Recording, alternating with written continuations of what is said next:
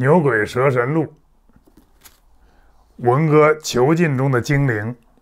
作者杨小凯。一，中国向何处去？欧美的汉学家大多知道中国文化革命中一篇著名的文章《中国向何处去》。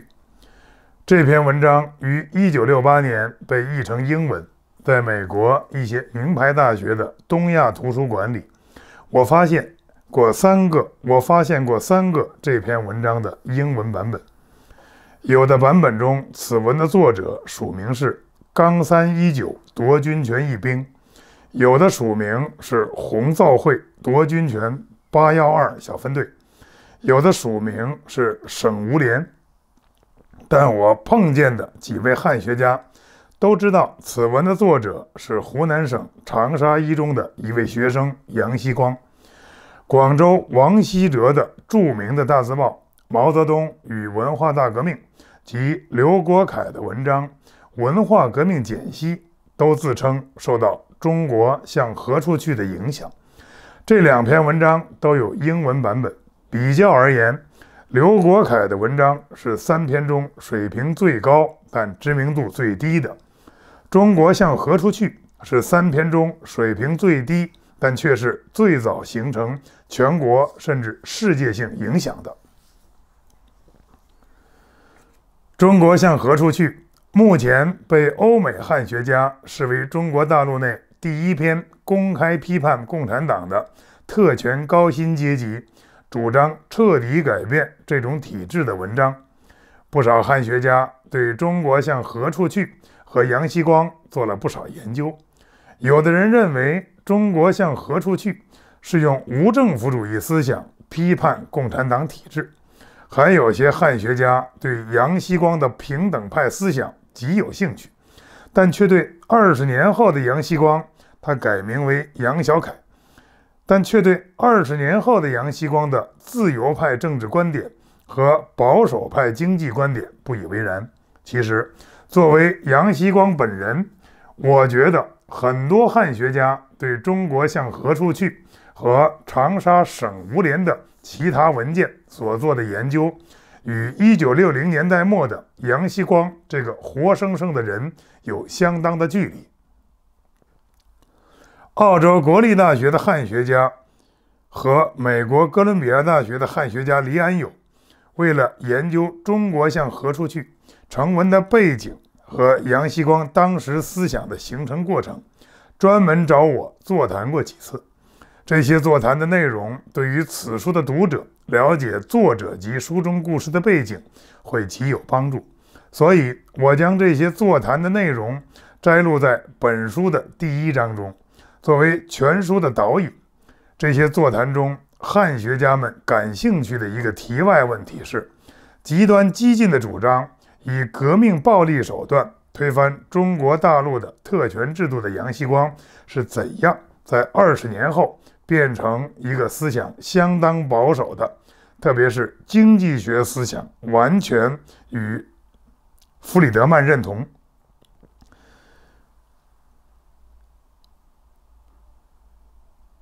这些座谈中，汉学家们感兴趣的一个题外问题是：极端激进的主张以革命暴力手段推翻中国大陆的特权制度的杨希光，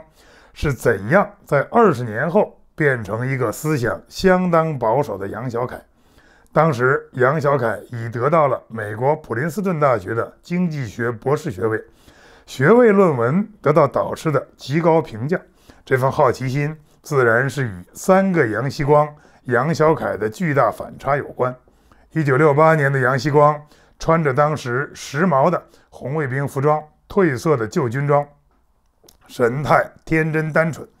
另一个形象是他写了《中国向何处去》后，被当局投入监狱和劳改队后，穿着破旧的劳改棉袄、裤子和衣背上都印着黄色的油漆大字“劳改”。头发被剃得光光的。第三个形象是他在以保守著称的美国普林斯顿大学被授予博士学位时，头戴博士帽，身着庄重的黑色博士袍，胸前佩戴着博士学位素纹的样子。很多知道杨希光传奇经历的人都在三个形象的反差上感到迷惑，不敢相信杨希光和杨小凯是同一个人。很多不知内情但却知道杨锡光和杨小凯两个人的人，绝不会接受他俩是同一个人的假说。显然，这本书正是可以回答这个问题，而解释人们的疑虑的。是那些中国大陆的古拉格群岛将杨锡光改造成杨小凯。尽管不少汉学家喜欢杨锡光甚于杨小凯，但这本书中讲述的那些中国的古拉格群岛上的精灵怎样促成了这个魔术般的变幻故事，一定是读者神往的。杨锡光生于1948年，他父母当时都是共产党。从延安派到东北去接收日本人军备的干部，杨锡光生下来时正是国共两党内战，中国中共产党从劣势转变优势的时刻，共产党在东北打了一个小胜仗，于是这位男孩被取名小凯，杨锡光是他上中学以后的学名。他1978年从劳改队刑满释放后找不到工作。大家都知道，杨锡光是写反动文章《中国向何处去》的反革命分子，所以爸爸劝他改名字。中国人讲究行不改名，坐不改姓，于是大家认为重新启用他的乳名小凯是一个两全其美的好办法。从那以后，杨锡光这个人就在中国消失了，而杨小凯却在中国内外慢慢通过他的经济学著作和文章。被人所知道。杨锡光生长在一个1949年革命后爆发的共产党新贵家庭，从小生活环境优越，受过很好的教育。在意识形态方面，他受到共产党极深影响。受从小学到中学，他关于中国现代史的知识充满了对共产党征服国民党的革命英雄主义的崇拜。他看的小说。看的革命回忆录中都充满着这种对革命暴力改朝换代的迷信，但共产党这个扭秧歌王朝内部的不断摇摆和动乱，自1957年后开始给杨锡光的家庭带来灾难。首先是他哥哥和舅舅被划为右派，接着他父亲于1959年因为反对大跃进被划为右倾机会主义分子。下放到农村去劳动。杨锡光属于思想成熟较早的人。入学前，父亲就请人在家教他《论语》。小学二年级时，他就能读大部头小说。一九六二年，正是他开始养成阅读成人的报纸的习惯时，中共又发生了一次政策的大摇摆。杨锡光的父亲被当时的党中央宣布彻底平反。杨锡光在治愈第一、分数挂帅的复旧习气中、复旧气氛中，考取了当时全国重点中学长沙一中。他的家庭和他自己都是那些右的政策的受益者，自然在1962年复旧的气氛中如鱼得水。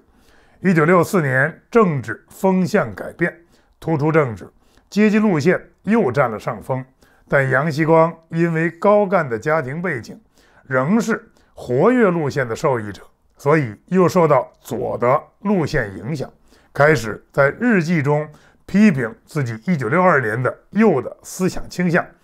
但他父母，尤其是他母亲，对那股左风一直持一种批评态度，也总是用他的观点尽力影响儿子。文化革命一开始，杨锡光就卷入了长沙一中反对工作组的活动。杨锡光的父母被当时的湖南省委批判和迫害，并由省委定性为反革命修正主义分子。杨锡光受到工作组迫害，并因父母的罪名受到红卫兵歧视，他自然而然地参加了反对血统论、由出身不好的同学组成的造反派。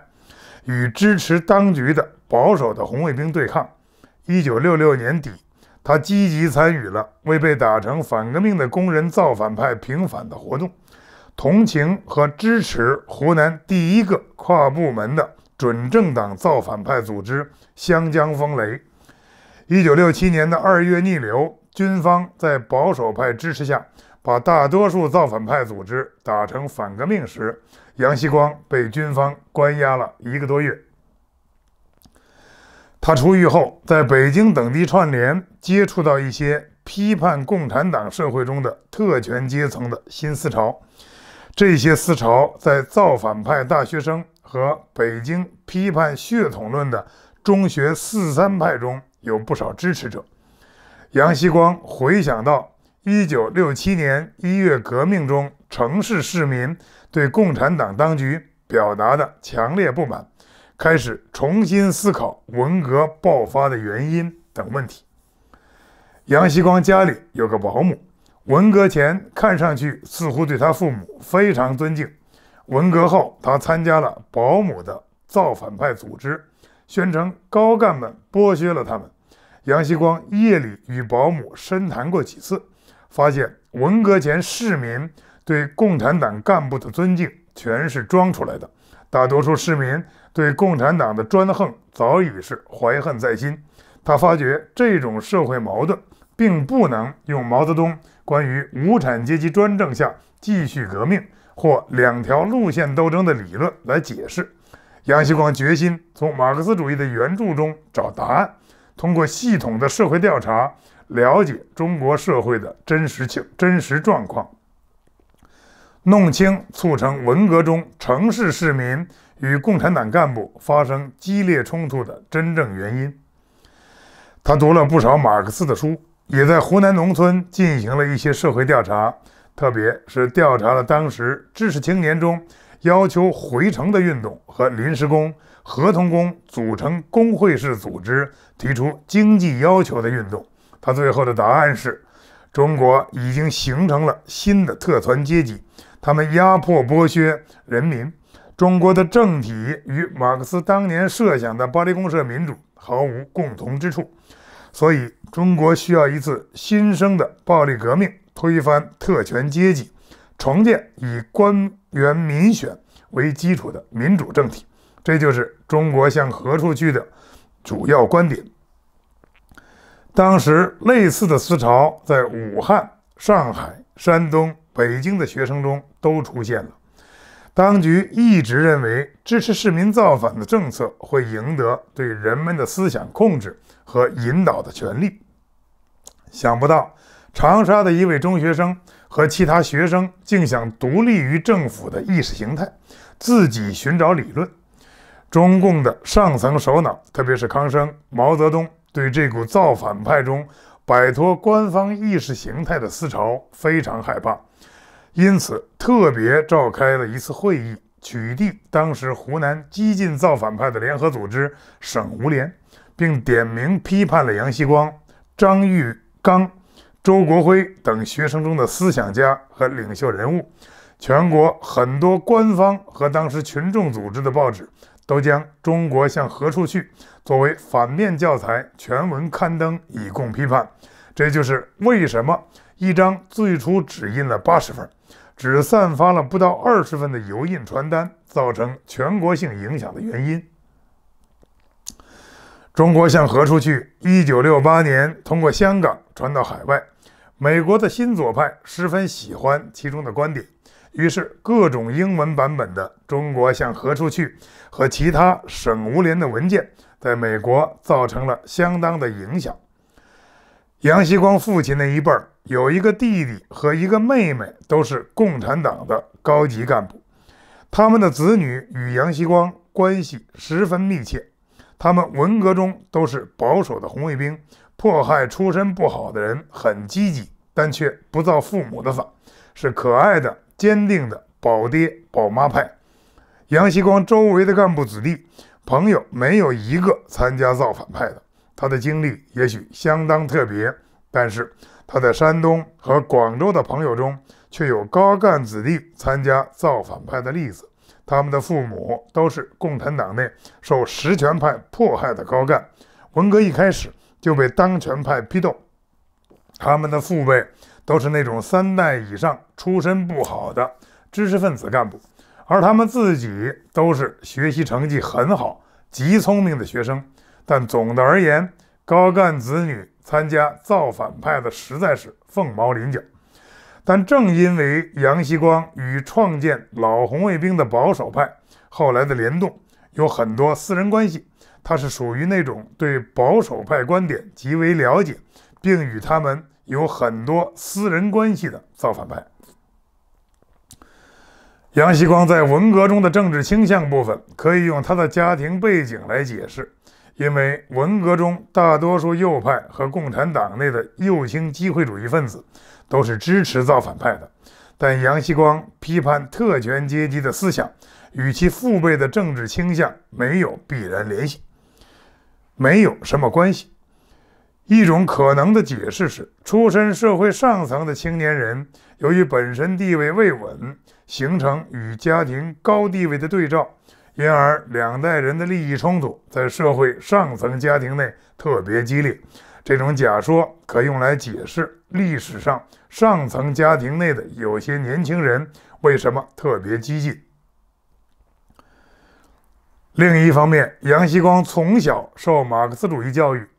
在被当局迫害时，希望找一个理论来支持自己的政治利益，或使其在马列。正统理论基础上合法化，而马克思关于民主主义的观点及反特权、反迫害的观点，自然成为他的思想武器。但1970年代初，杨锡光在监牢里彻底放弃了对马克思列宁主义的信仰，而成为一个极力反对革命民主主义、支持现代民主政体的人。此书中并没有很多。杨锡光本人的故事，但从杨锡光的眼睛，读者会看到中国的古拉格群岛上形形色色的精灵是如何铸造了杨锡光的精灵，是如何铸造了杨锡光的灵魂。此书中每章是关于中国的古拉格群岛中一个或两个犯人的故事，他们中有地下反对党的领袖。有从事当局不容许的自由经济活动的企业家，有扒手、强盗，有各式各样的不同政见者，被迫害的教徒和作家，以及国民党时代的高官贵人。杨锡光于一九六九年底被判处十年徒刑，罪名主要是写中国向何处去。判刑前，他在看守所度过了一年多的时间。判刑后，他去了洞庭湖中。一个湖州上的建新农场。一九七零年，一打三反，打击反革命、反贪污、反浪费、反刑事犯罪。一九七零年一打三反运动中，他又在长沙的模范监狱待了八个月。之后，他回到建新农场，直至刑满。所以，此书涵盖了中国古拉格群岛的三大系统：看守所、劳改队、监狱。由于杨锡光独特的政治理解能力和他的敏感，通过他的眼睛，读者将接触到当时中国政治犯一些独特而深刻的方面。谢谢。